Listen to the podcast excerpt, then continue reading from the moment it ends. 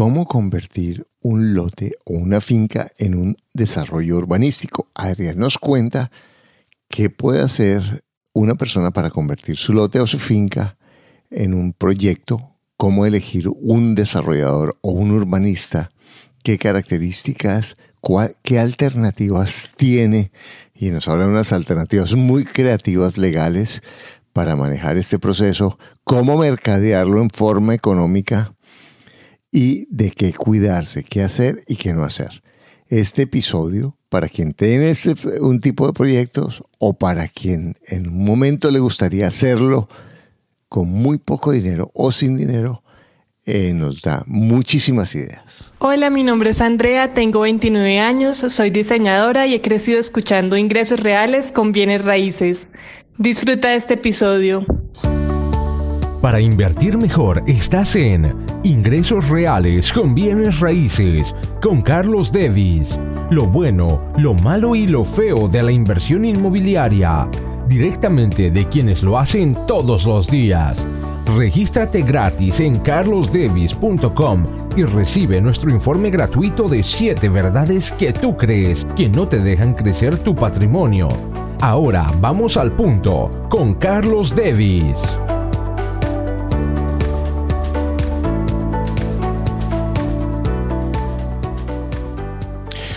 Bueno, Adrián, tú has sido muy exitoso convirtiendo fincas o lotes rurales en urbanizaciones y en desarrollos urbanísticos.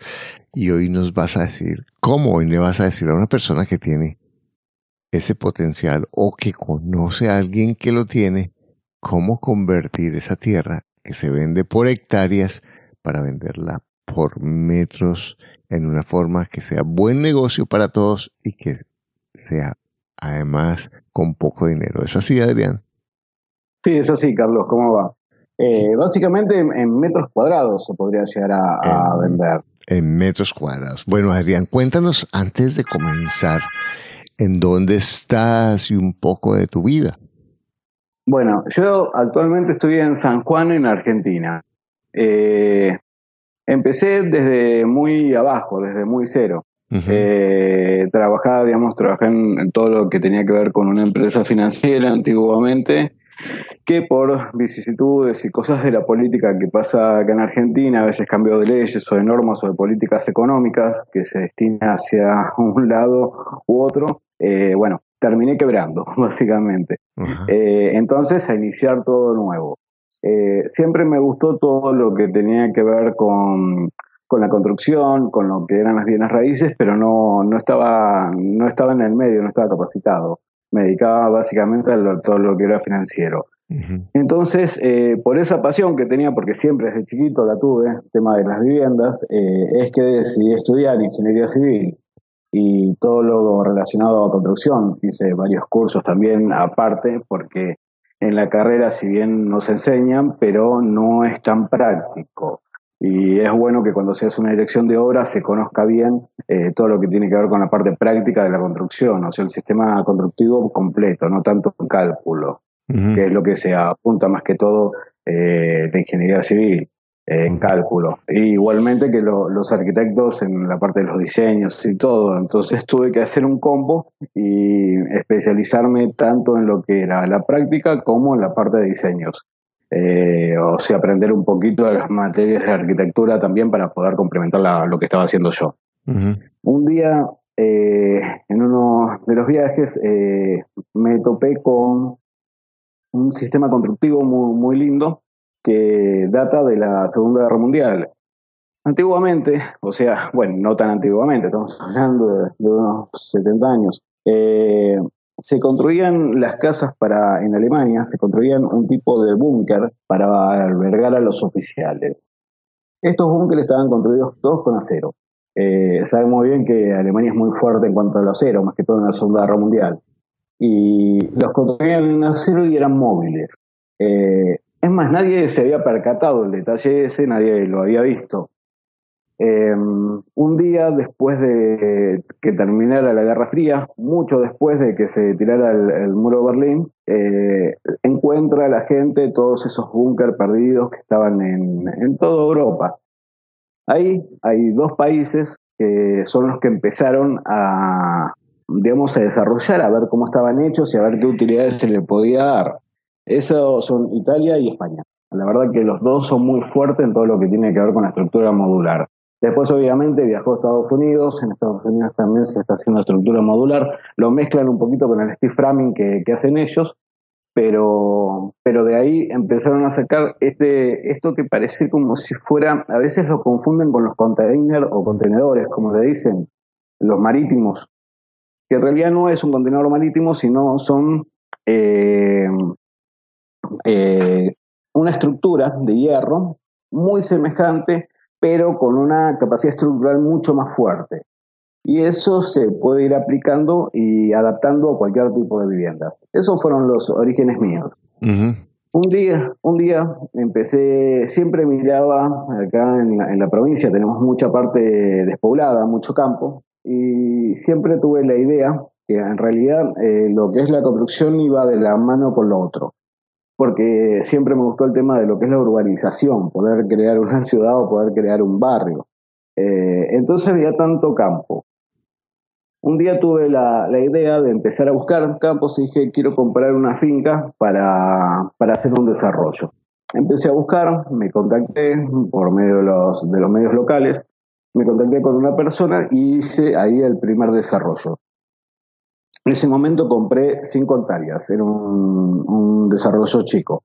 Eh, de esas 5 hectáreas las loteé, hice unas subdivisiones, las loteé en 2.000 metros cada uno y esos 2.000 metros los dividí en tres. Eh, entonces sacaba unas parcelas de, digamos, eh, lo podía vender en parcelas de 660 metros, parcelas de 1.300 metros y parcelas de 2.000 metros dentro del loteo.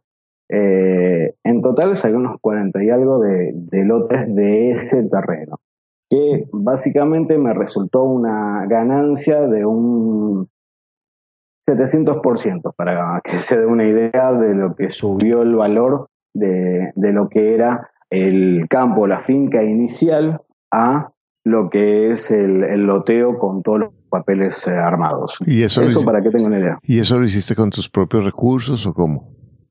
Sí, eso lo empecé a trabajar con propios recursos. Después lo que empecé a hacer es a buscar más terrenos y ahí empecé a incorporar y apalancarme también con, algunos inversores, que en realidad no son inversores, yo lo que trabajo mucho es la preventa o la venta anticipada. Entonces vendo los lotes un poco más baratos de lo que va a tener el precio de mercado el día de mañana cuando esté terminado.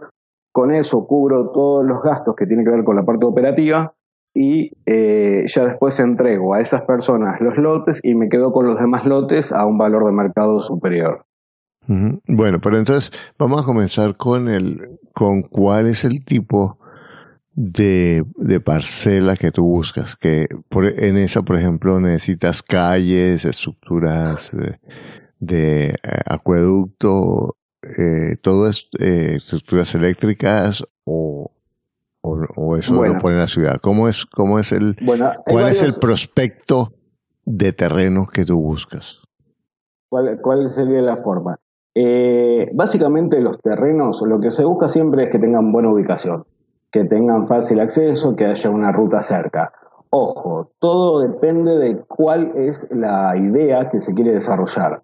Si el desarrollo tiene que ver con algo turístico, puede llegar a tener buen acceso o no capaz que cambia por una buena vista, o que posea aguas termales, o que posea algo, la tierra, un valor agregado que nos dé que suplante lo que es la ubicación. Todo depende de qué es lo que se quiera. Si estamos usando, si estamos haciendo un desarrollo para un urbanístico, para un barrio, o sea, para un country, cerca de la ciudad, vendría a ser para los mismos que viven en ciudad, y quieran dejar de vivir entre todo el ruido y el movimiento y quieran retirarse a vivir en un lugar más privado, eso tendría que ser medianamente cerca de la ciudad y con buena ubicación. Eh, si el desarrollo es más que todo turístico o para fin de semana, se buscaría otro tipo de, terrenos. Más que todo tendrá que contar con una buena vista, eh, una buena ubicación en cuanto a lo que tiene que ver con eh, digamos que tenga forestación, que tenga un lago cerca, en mi caso que tenga los cerros o las montañas cerca. Eh, depende cómo, cuál es el desarrollo que se quiera buscar.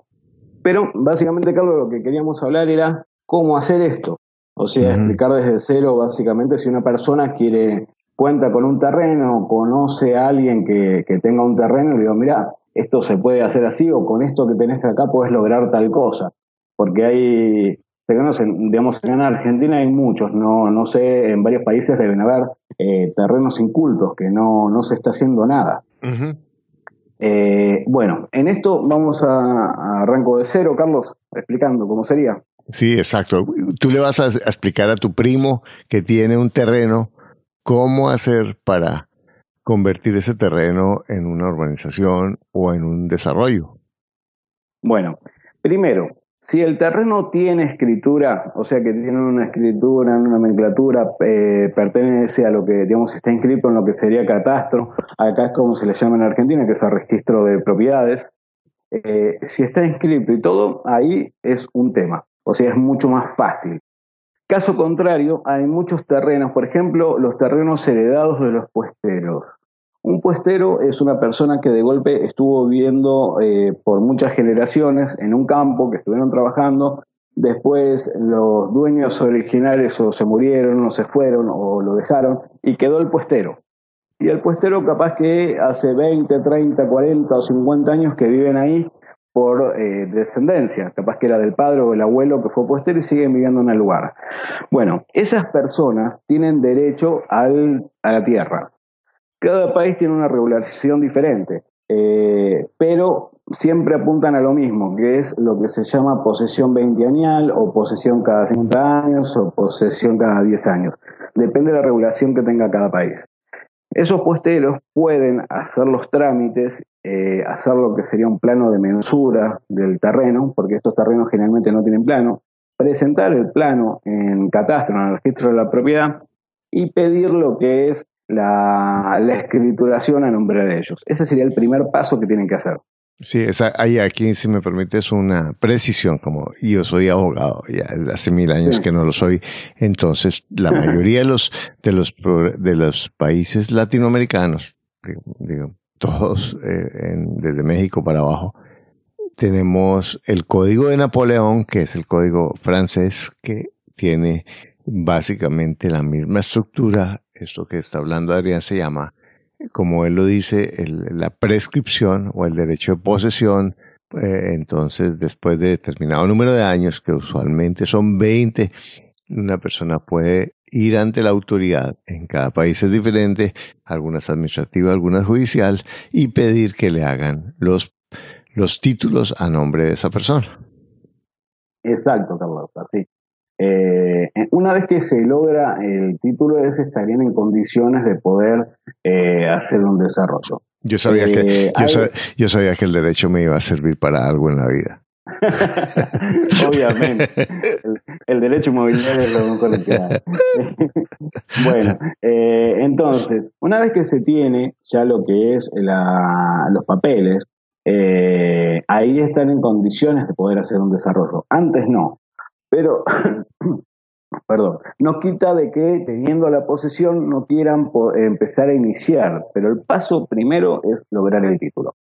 Una vez que se tiene el título, ahí o se juntan con un desarrollador que es el que va a hacer todo y ellos pueden llegar a hacer una coparticipación donde ellos ponen el terreno que disponen y el desarrollador lo que hace es ocuparse de todos los gastos que voy a contar ahora en un ratito una, eh, los gastos y de los trámites. Una vez que eso está hecho, el propietario del lote se queda con una cantidad de parcelas y el desarrollador con otra cantidad de parcelas. En ese caso, en ese caso, el propietario del terreno es sin inversión, no pone un solo peso. Eh, está haciendo y está dándole un valor agregado muy grande a su terreno sin invertir nada.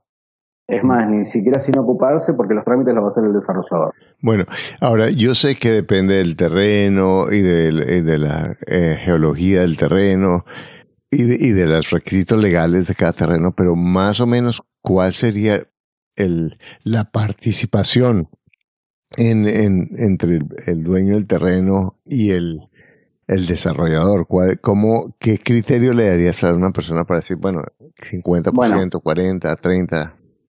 Eso depende mucho de la ubicación y de lo que tenga el terreno. Ya leo, ubicación hay de dos tipos, ya sea la ubicación eh, geográfica de, si está cerca de una ruta, una avenida, si está cerca de una ciudad, o la ubicación en cuanto a si está cerca de algún de algo natural, ya sea una montaña, un lago, un lugar turístico. Eso depende mucho de la ubicación, que eh, vendrá a ser la participación. Normalmente el porcentaje se, obviamente que se combina entre lo que es el desarrollador y, el dueño del, del, terreno. Puede ser un 50, normalmente se estila el 60, 60% para el desarrollador, 40% para el dueño del terreno. ¿Por qué? Porque los gastos que tienen que ver con todo lo que son los operativos de obra, ya sea las obras que hay que hacer dentro de la finca, como eh, todos los trámites, son altos, elevados, y de eso lo, él lo cubre, el desarrollador lo cubre con la venta futura de los lotes que le van a quedar. Y obviamente tiene que obtener una ganancia. Ese 40% que le queda al dueño del terreno es muchas veces más alto del valor de la finca. O sea, si ellos quisieran vender la finca en forma particular, ellos, en vez de vender la finca, hacen un trato de estos y obtienen cerca de 10 veces más si vendieran la finca normal, por más que sea un 40%. ¡Wow! Genial. Ahora hay que tener en cuenta que eso toma años, ¿no? Sí, sí, depende, depende mucho de los papeles. Si estamos en la parte inicial donde hay que hacer lo que es el juicio de usucapión, que es el, juicio de posesión ventienial, eh, toma más años. Si la persona tiene la escritura, es un poco más, más rápido. Por ejemplo, con dos o tres años ya se puede hacer un desarrollo tranquilamente. Bueno, eh, dependiendo obviamente del, lugar. Bueno, pero antes de eso tú necesitas saber cuáles son las disposiciones legales que, eh, y los, los bueno, cuál es el uso del, del suelo, ¿no? Vamos, vamos a eso. Por ejemplo, una vez que, una vez que tomamos, eh, hay un interesado, una persona que, quiere tener un, desarrollo. ¿Qué es lo que, o mismo para una persona que, esté escuchando los podcasts suyos, Carlos, que, que sepa que capaz que tiene una finca, lo primero que tiene que ver es todo lo que tiene que ver con la dirección de planeamiento o las leyes municipales. Eh, cada departamento, provincia, localidad, ciudad tiene una ley especial en cuanto a la urbanización.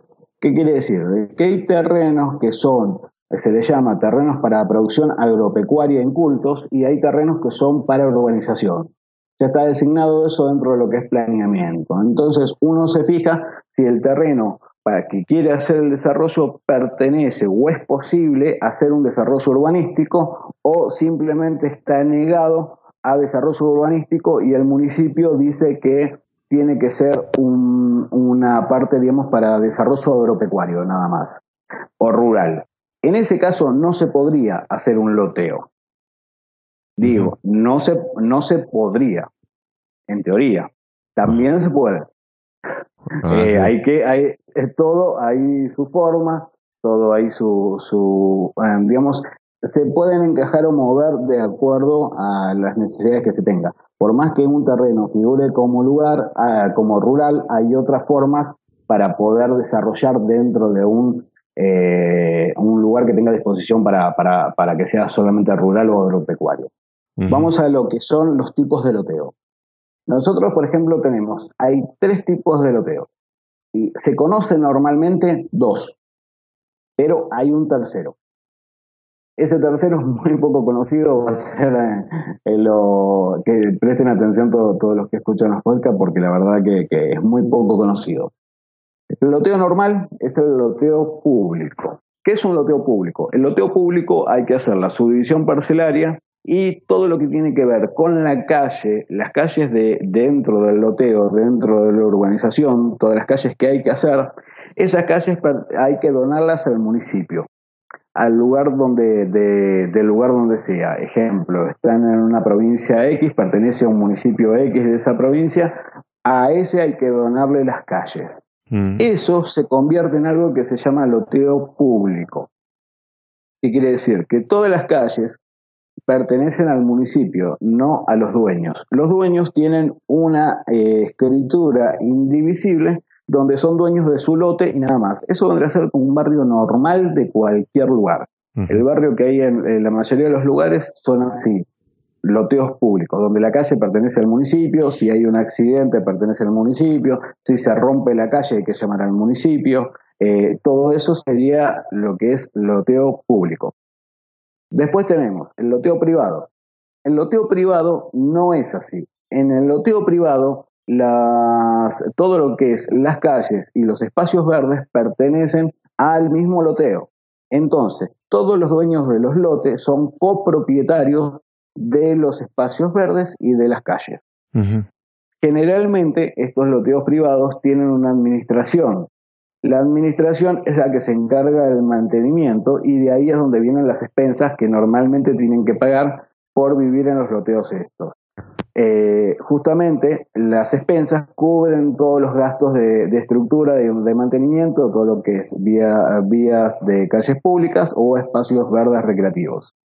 Esos son los dos loteos normales, loteo público y loteo privado. El loteo privado, para que se entienda bien, es el famoso country o barrio privado del que hablan, eh, no sé allá cómo, cómo se le dice el término, eh, Carlos. No, pues es un conjunto residencial. Bueno, un conjunto residencial. Después hay otro, hay otra forma que ustedes creo que le dicen condominio. Eh, esa es la tercera forma de la que estoy hablando. Acá en Argentina se lo conoce como consorcio. Consorcio, condominio son lo mismo. Igual son eh, condóminos. Pertenece a lo que vendría a ser un condominio. Eh, es agarrar un terreno, ese, esa, hacer una subdivisión. Por ejemplo, Vamos a el caso de que hay una zona rural y no permiten hacer una subdivisión parcelaria chica. En una zona, eh, por ejemplo, en una zona que es eh, urbana, permiten hacer una división parcelaria de 300, 400 metros por lote. En una eh, zona suburbana, permiten entre 1.500 o 2.000 la división parcelaria, o sea, cada lotecito. En una zona rural, donde no permiten su división parcelaria, estamos hablando de una hectárea. Entonces, si nos enfrentamos a un loteo que tiene 5 hectáreas, solamente lo podemos dividir en 5 parcelas. Eso era lo que yo antes decía, no se puede, pero hay forma. Esta sería la forma la que voy a explicar ahora. ¿Qué es lo que hacemos en, un, en una circunstancia así? Nosotros tenemos un loteo tenemos una ordenanza municipal donde dice de que no podemos dividir más de una hectárea cada, cada terreno porque pertenece a lo que es una zona urbana, una zona rural, perdón. Entonces ahí es donde entra la estructura del condominio. El condominio o consorcio como que se quiera formar. Uno puede dividir en lo que marca legalmente eh, planeamiento o eh, registro de la propiedad, dividir en eso y a su vez hacer unas pequeñas subdivisiones con eh, calles o entradas para esos terrenos. Esas subdivisiones pasan a ser condóminos, o sea, eh, todos son dueños de la misma hectárea, pero cada uno es dueño de su eh, espacio de parcelita. A su vez, todos son dueños de la calle de entrada muy parecido a lo que sería el eh, loteo privado. Es muy parecido, la diferencia que en el condominio se forma un consorcio. Entonces, la administración, en vez de estar a cargo de una empresa, que normalmente una empresa lo que hace es ganar dinero, tiene, se ocupa de los servicios, pero a su vez tiene su ganancia. En el caso de, los, de los condominios o de lo que vendría a ser el, el consorcio lo que hace es eh, solamente entre los copropietarios. Todos los copropietarios forman un consorcio y si hay que hacer un gasto porque se rompió la calle, lo hacen entre los propietarios. sí, y, es, sí, yo, entonces es como hablando en, en otros términos, una finca que hay una familia, un grupo de amigos, hay cinco hectáreas, cada, y todos quieren mantenerse juntos, cada uno construye su casita construyen sus vías dentro y en últimas es algo que es eh, eh, privado y no es privado. Ahora, en, cada, en cada parte tendrá sus matices legales, pero es si yo tengo mi finca y quiero darle una, una, una, un lote para cada uno de mis hijos para que construya una casa, pues puedo hacerlo en mi finca. De acuerdo, ahora Exacto. hay que manejar cuáles serían las estructuras legales para que eso en el momento en que se pueda vender a otra persona sea claro y sea transparente y sea legal. Es muy claro. Y lo que se tiene que hacer es simple. Una vez que se escritura la parcela total, ejemplo, de la hectárea, de las cinco hectáreas se dividieron en cinco terrenos y de esos cinco terrenos lo queremos dividir en diez subparcelas, lo que se hace es una escritura general donde figuran todos los condóminos, o sea, todos los dueños que de esas 10 eh, subparcelas, como copropietario. Entonces, cada uno tiene una escritura indivisible, individual, que marca por coordenada, que eso lo hace un ingeniero agrimensor o un topógrafo que marca las coordenadas del lote, cuál es el, espacio que le corresponde a cada persona y es copropietario con esas coordenadas. Entonces, en esas coordenadas es suyo. ¿Eso para qué es, Carlos? Por ejemplo, a veces mucha gente piensa, sí, pero si yo tengo un terreno o tengo un lote y todos son dueños, que son todos copropietarios, yo armo una casa acá en mi terreno y el de enfrente también es dueño de mi terreno. Bueno, para evitar eso es que se marcan las coordenadas. Entonces, la persona tiene una escritura de su lote con coordenadas específicas donde dice cuáles son, cuál es el espacio que le corresponde y a su vez es copropietario de todos los callejones comuneros. ¿Qué es un callejón comunero? La calle de entrada, o los accesos o los espacios verdes. De esa manera se solucionaría la parte legal. Oye, ¿y tú estudiaste ingeniería o derecho? No, no, ingeniería civil. bueno, pero, para, muy, para poder hacer el desarrollo tengo que estar asesorado. Muy creativa esa, esa, esa figura. Es, hay, que, hay que estudiarla bien en cada país. Bueno, vamos a la parte financiera, señor. Cuéntanos un poquito cuál es la estructura financiera de ese, de ese proyecto para que una persona lo pueda hacer. Bueno, por ejemplo, desde la parte financiera hay varias formas, de la misma, de, de igualmente como se hace en la cantidad de, formas o modelos que tenemos de loteos, también hay formas de encarar la parte financiera. Todo va en qué es lo que, le, qué es lo que se le va a vender al cliente. Si una persona tiene una finca y dice, mira, me gustaría hacer un loteo, pero cuento con poco capital. Bien, ahora, ¿cómo lo estructuramos? O se lo da un desarrollador como había dicho antes, si se queda con un porcentaje y el desarrollador se ocupa de hacer absolutamente todo, o lo hace en forma particular. Y si lo quiere hacer en forma particular, digo, no, yo tengo mi finca y yo quiero lotearla, que creo que es lo que usted me, está pidiendo que explique, Carlos. Bueno, eh, entonces, ¿cómo tendría que hacer? En primer lado, ver el tema de la disposición municipal o regional que diga cuál es el tipo de urbanización que se permite, si es una urbanización, eh, si es urbano, si es semiurbano o si es rural. Una vez que tiene claro eso, ya sabe cuáles son los, los modelos que tiene que, eh, que puede hacer. Eh, o va a ser el modelo de loteo privado, o loteo público, o condominio o consorcio. Una vez que tiene eso ya listo, va todo en el precio de venta, en el precio de valor de metro cuadrado y en el precio que quiera darle a las personas, o sea, cuánto quiera ganar sobre su finca. Mientras más valor agregado le damos al terreno, más precio de mercado vamos a tener. Normalmente tenemos un valor de mercado que tiene que ver y juega mucho con la ubicación.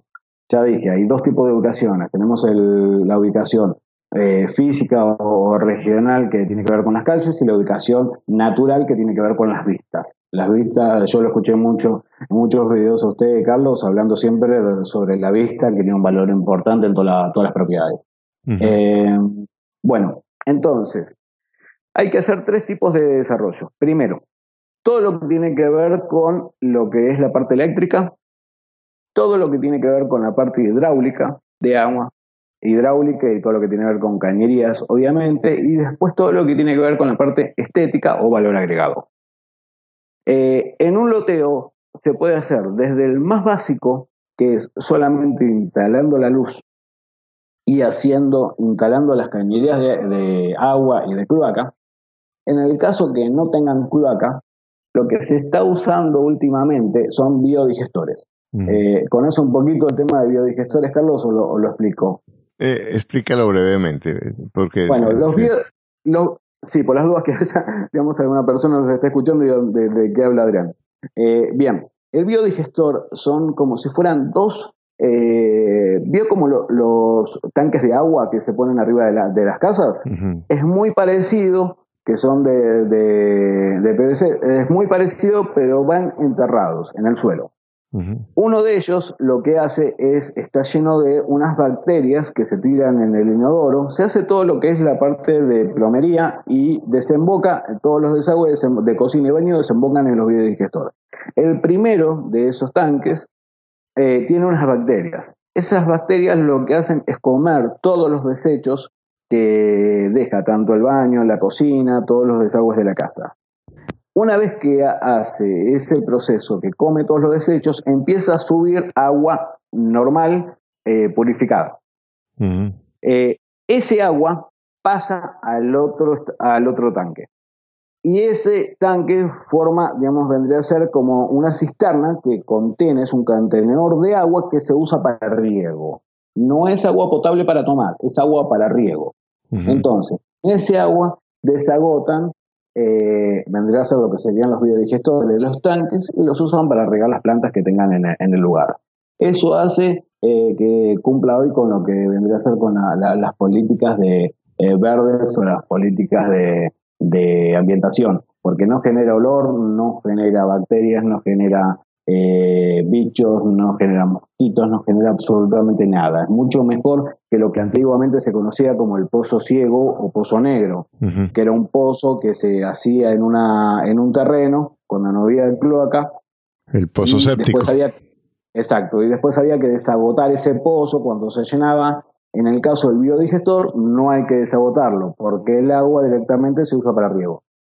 Esa es la solución que se le da a un lote que no tiene cloaca. Por ejemplo, un semi-rural o un rural no va a tener acceso a cloaca, no va a pasar la cloaca.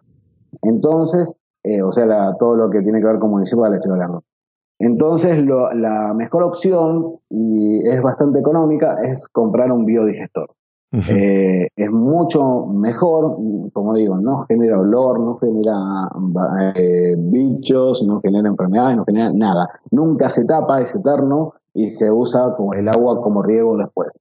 Solamente hay que todos los meses ponerle un poquito de bacteria que se pone por medio del inodoro. En el inodoro se echa eh, un sobrecito que parece un polvito y se deja correr el agua y eso va directamente al biodigestor. Y esas son las bacterias que comen todo lo demás. Bueno, eh, eh, pero, pero entonces listo, porque aquí nos tienes tantos temas interesantes y yo me, me fascino con lo que estás diciendo porque son cosas novedosas. Pero cuéntanos un poquito la parte, cómo vas a, a comercializar el lote, cómo, o sea, cuéntanos un poquito de la parte de monetizar ese proceso, cómo, como danos una, una visión general que aterrice esos elementos que nos estás dando, por favor. Bien. Eh, una vez que, eh, pero sí tengo que dejar claro esto, una vez que está solucionado el tema, el tema de, agua, que ya se hizo porque en el lote tienen eh, o agua corriente o hay que hacer un pozo y sacar agua de pozo, pero brindar agua. En todo terreno que se vaya a vender, en todo loteo, en toda urbanización, tiene que contar con agua y con luz. Si se puede hacer o la, la entrada de luz y darle un, digamos, eh, una terminal a cada lote o directamente ponerlos en la entrada y que cada dueño pida su propia terminal. Eso lo que haría sería abaratar el costo de obra, el costo de proceso para el dueño, para el dueño de, la finca, si hace eso. Entonces, él puede proveer, digamos, una vez que está el loteo hecho, eh, pedir la luz de obra, que se llama, que es una luz general, para trabajar y que cada eh, persona que compre pida su terminal de luz para colocar en su terreno. Lo que sí tiene que hacer es el agua. Si no tienen agua corriente, tienen que hacer un pozo y sacar agua por medio de un pozo con una bomba eh, que es la que genera, generaría el agua. Después se le puede poner un filtrante para hacerla convertirla en potable, depende de dónde esté ubicado. Hay lugares donde tiene agua muy linda y hay lugares donde el agua no, no es muy buena. Entonces hay que potabilizarla. Eso hay que tenerlo en cuenta cuando se hace un desarrollo. Eh, bueno, una vez que ya está cubierto todo lo que tiene que ver con la, la parte de, sanidad, digamos, toda la parte de, sanitaria, la parte de agua y la parte de luz, ahí ya estaría listo para empezar a vender los lotes. Hay muchas, muchas formas de vender los lotes. Voy a contar algunas como las hago yo. ¿Le parece? Muy simple. Agarro en las publicaciones, digamos, utilizo tres medios, pero al principio empecé a utilizar, vamos a empezar el más básico. Todos tenemos en una, se, eh, se le llama como clasificados online. Eh, cada lugar, cada distrito tiene uno, un clasificado online, donde es una página donde todos ponen para comprar o vender. Directamente ahí colocan un aviso donde vendo lotes, loteo tanto, ubicado en tal lugar, a tal valor. Siempre los primeros lotes son los más económicos que hay que venderlos en oferta. Una vez que se va poblando eh, todo el desarrollo, ahí empieza a subir el valor y empieza a manejar otros valores, otros precios. Eh, una de las posibilidades es venderla por medio de, las páginas estas. Segunda posibilidad, por medio de Facebook. Si el Facebook que tienen es eh, local, o sea que tiene mucha gente de la zona, ahí mismo empiezan a hacer publicaciones y hay algo que se llaman grupos de Facebook. En los grupos de Facebook, muchos, eh, eh, digamos, hay muchos grupos que tienen que ver con lo que es la venta inmobiliaria. Entonces ahí empiezan a vender, a publicar el mismo avisito, un aviso muy simple. Cuando ya están un poquito más empapados o empezaron a ganar algo de, dinero, que se empezaron a solventar un poquito, pueden contratar un canal regional, un canal de la zona, que haga la publicidad de, los lotes que se están vendiendo en un, en un barrio específico o contratar una inmobiliaria. La inmobiliaria lo que hace es terciarizar y eh, la inmobiliaria se encarga de venderle los lotes a la persona que tiene, que tiene la finca. Eh, con esa inmobiliaria solamente le paga la comisión y, él se queda tranquilo, sabe que la inmobiliaria va a poner todos los recursos para la venta. Bueno, aquí hay un aspecto, por lo menos en lo que yo conozco en Colombia y en México, es muy importante tener la licencia de venta antes de comenzar a vender, porque en algunos países eso puede ser un problema hasta, hasta penal, criminal. sí, sí, pero en el caso de uno que revenda propiedades de tercero, no la suya.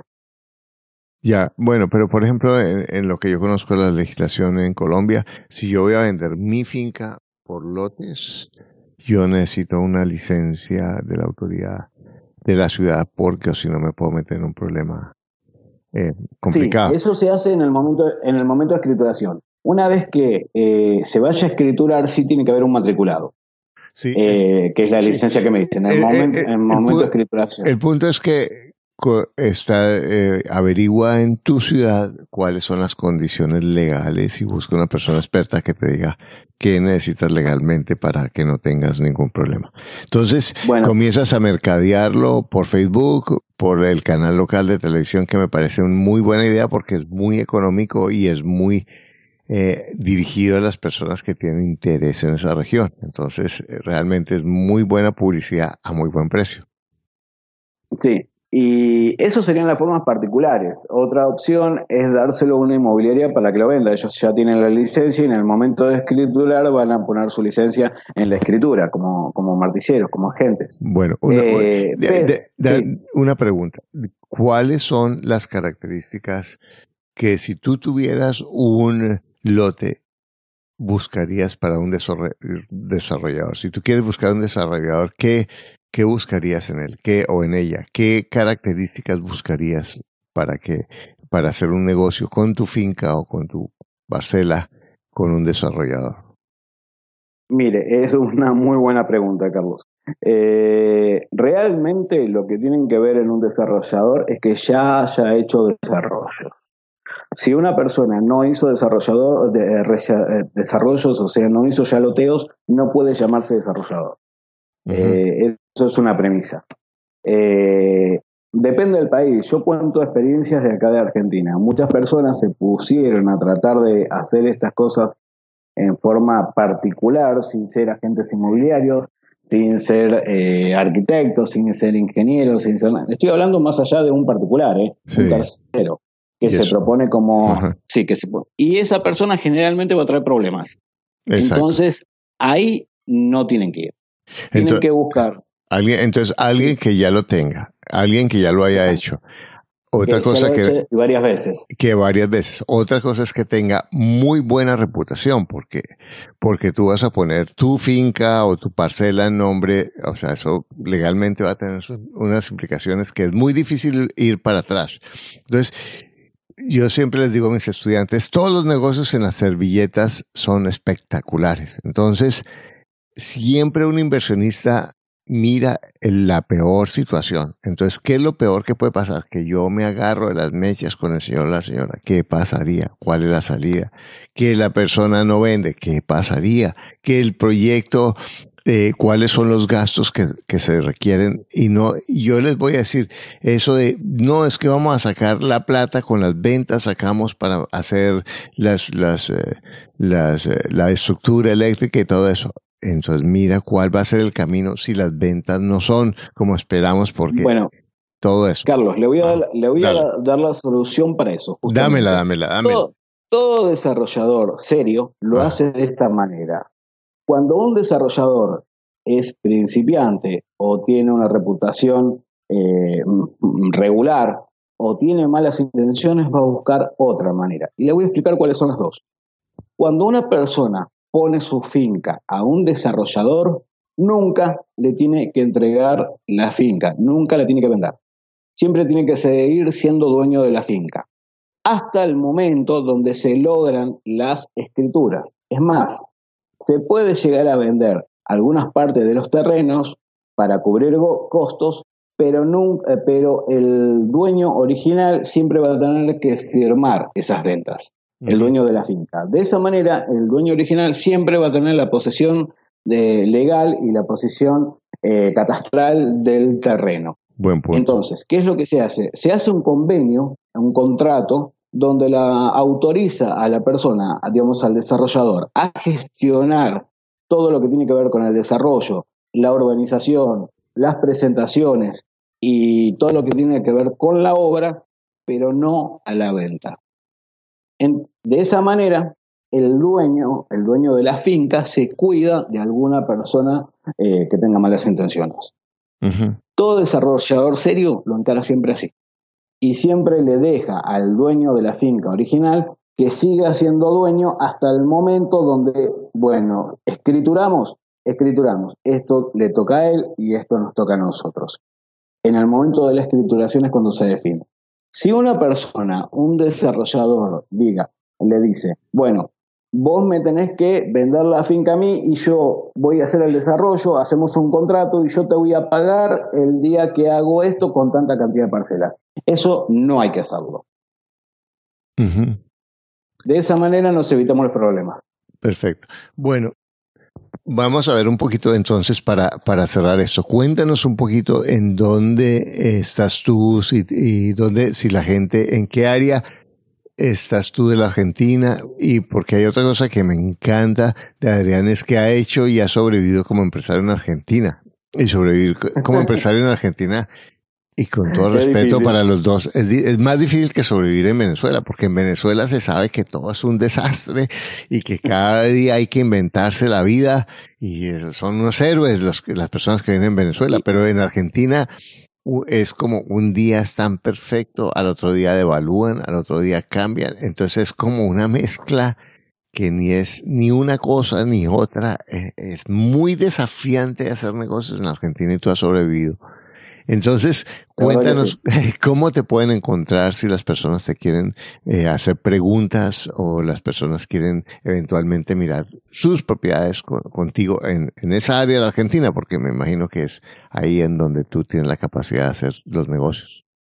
Antes, antes que, que, que explicarte esto, Carlos, me gustaría hacer un comentario en base a lo que nombraste de Venezuela. Venezuela es un mercado muy bueno. ¿Por qué? Porque al tener, digamos, eh, los mismos problemas que tenemos acá en Argentina con el dólar, de que el dólar está muy alto, para todo inversor que cuente con un pequeño capital en dólares, puede comprar una finca o una propiedad en Venezuela muy barata y esperar que todo esto pase. Una vez que se acomoden las cosas, todo es cíclico. todo se renueva y va pasando. Nada dura más de 10 años en cuanto a lo que es la parte económica. Todo va cambiando. Entonces uno cuando llega a cierta edad se va adaptando a que eh, es cíclico, todo vuelve y todo empieza a cambiar y sabe que eh, la crisis va a durar una X cantidad de tiempo y después se empieza a acomodar. Ahí es cuando toman valor las propiedades y ese es el momento de venderlas. Y, Pero mientras y, yo estoy de acuerdo que hay una oportunidad, pero fíjate, en Venezuela lleva más de 20 años y en Cuba viene, ahorita ya las propiedades se están pudiendo comprar, pero fueron casi 60 años. Entonces, estoy de acuerdo contigo que es una oportunidad, que es un ciclo. El punto es qué tan largo va a ser ese ciclo. Y, Bien, el tema, el tema no, a lo que me refiero, el tema es la caída. Es como si analizamos una acción de bolsa. La acción de bolsa tiene una pendiente. La pendiente en baja, uno tiene que saber cuándo llegó al límite y cuándo va a empezar a rebotar. Eso es lo único que hay que analizar como inversor. Sabemos que el punto crítico eh, es que es así, Carlos. No, no, no, eh, no, y estoy de acuerdo contigo, y estoy totalmente de acuerdo contigo. El punto es cuánto cuál es eh, yo creo no yo creo que ya ya está ya sería un buen negocio comprar estoy de acuerdo por eso digo, para mí, Venezuela hoy en día está en el punto crítico. Exacto. si, yo, si tuviera, entonces si, yo soy inversionista, digo, ah, voy a, voy a votarle 10, 20 mil dólares como cuando voy a la ruleta, rojo o negro. Ah, bueno, voy a dejarlo ahí. Y 20 años, no importa, y a lo mejor en 20 años se convierte en un millón de dólares, como pasó en Chile en, eh, cuando cayó Allende, ¿cierto? Eso no. O cuando pasó en Argentina después de la guerra de las Malvinas. Eso también eh, ha sido así. No, o en varias. Lo que tiene Argentina, exacto. Lo que tiene Argentina, que el que conoce bien al mercado argentino, sabe que también tiene esas subas y bajas, esas líneas, digamos que, es como se envían también todo lo que tiene que ver con acciones, pero son más cortas. Exacto. Entonces, eh, en el caso de lo que hablamos, obviamente, de Cuba fue una línea muy larga, en Venezuela un poquito más corta, pero igual fue larga, pero yo creo que ahora está en el punto de rebote dentro de poco. En Argentina es mucho más corto eso. Nosotros tenemos un momento, siempre lo mismo, tenemos un momento lineal donde todo está estable. Tenemos un momento, ahí empieza, una vez que después de lo estable, empieza lo que es la baja, la, caída. Exacto. Va la caída hasta el punto crítico. Después se estabiliza un muy poquito tiempo. En baja, se estabiliza en baja un muy poco tiempo y después vuelve a subir. Ahí es el negocio de venta. Entonces, ¿cuál es el negocio de compra? Comprarlo en la pendiente, comprarlo en la caída. Hoy, eh, no, no, no, no ah, pero es, es, muy sabio lo que estás diciendo y ahora eso, eso, eso que está eh, mencionando Adrián es muy, es, es muy valioso y es la visión de, inversionista. El inversionista compra cuando todo el mundo está vendiendo y vende cuando todo el mundo está comprando.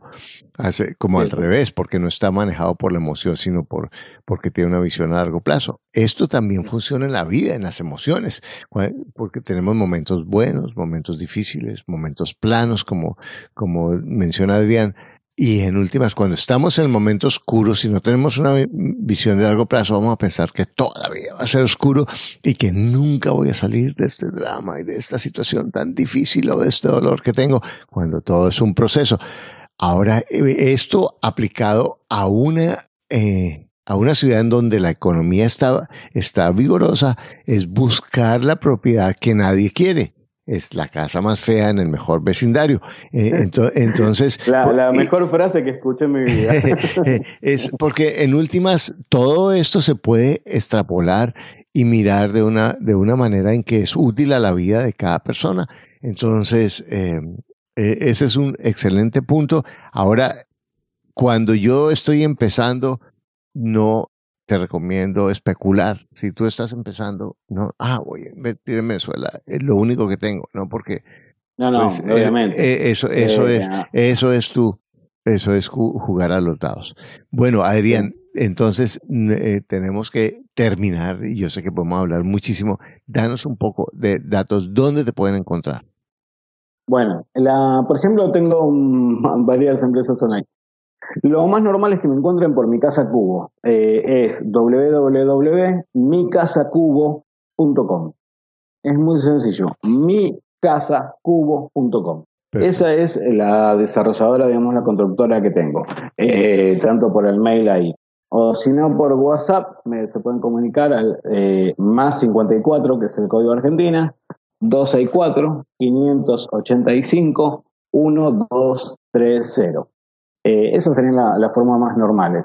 Eh, después también cuento, como bien sabe Carlos, con la inmobiliaria que, se llama San Juan Propiedades o con estudio, eh, digamos, la que trabaja todo lo que es servicio inmobiliario. estudio 3DBR.com también. Pero básicamente la, página que, miro siempre es la desarrolladora, que es la de Mi Casa Cubo. Esas serían las formas de encontrarme. Bueno, muchas gracias. De verdad, Adrián, muy amable. Y eh, ayer cuando hablé con él para preparar un poco esa entrevista, me, me mm. encantó todos los proyectos que tiene él en sus manos y, y la persona tan inquieta que es. Y muchas gracias por compartir con nosotros. Y a ti que estás escuchando este podcast, bueno, hoy hablamos de muchas ideas. Y mira, una de las cosas que a mí me ha servido en mi educación, y todos los días trato de educarme, de oír videos, oír podcasts, leer libros, hablar con personas interesantes. Eh, información que en el momento en que la escucho, mm, digo, bueno, pero ¿para qué la voy a aplicar? Pero siempre esa información me sirve después. No solamente para, a lo mejor para una finca, pero me da ideas, me ayuda a hacer ajas, eh, me ayuda a, a tener más elementos para expandir mi visión del mundo. Entonces, aunque no tengas una finca, tú no sabes, aunque no tengas eh, en este momento utilidad de esta información, estoy seguro que vas a encontrar formas en tu vida en que esta, estos tips que hemos compartido hoy te puedan ayudar. Porque acuérdate que lo único que te aleja de lograr lo que tú quieres es un pensamiento que no es cierto. Que tengas un día maravilloso. Gracias por escuchar tu podcast Ingresos Reales con Bienes Raíces. Únete a nuestro blog y audio semanal en carlosdevis.com. Conoce nuestros talleres de bienes raíces, visítanos en Facebook y deja tus comentarios.